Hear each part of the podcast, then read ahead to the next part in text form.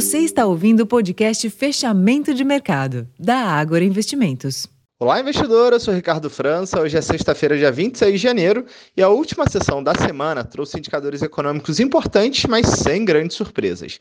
Mais cedo, na Europa, foi conhecido o índice de confiança do consumidor da Alemanha, que veio mais fraco do que o esperado, porém, a temporada de balanços compensou e levou as bolsas por lá para o território positivo.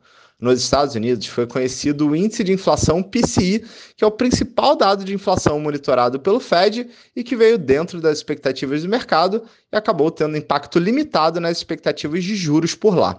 Em geral, os investidores seguem precificando que o início dos cortes nos Fed Funds devem acontecer a partir do mês de maio. Nas bolsas norte-americanas, após uma série de altas sequenciais, o dia foi relativamente morno e os índices ficaram próximos da estabilidade. No Brasil, foi divulgado pela manhã o IPCA 15, que veio abaixo do esperado. Na leitura mensal, a variação foi de 0,31%, enquanto a expectativa do mercado era de alta de 0,47%, reforçando assim a expectativa do mercado de um corte de meio ponto percentual da Selic na próxima reunião do Copom, que acontecerá na próxima quarta-feira.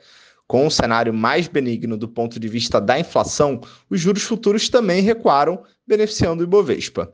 Entre as blue chips, o dia foi de recuperação para as ações da Vale e nova alta e recorde histórico para os papéis da Petrobras. Neste ambiente, o Ibovespa encerrou a sessão com ganhos de 0,62% aos 128.967 pontos, com um giro financeiro de aproximadamente 18 bilhões de reais.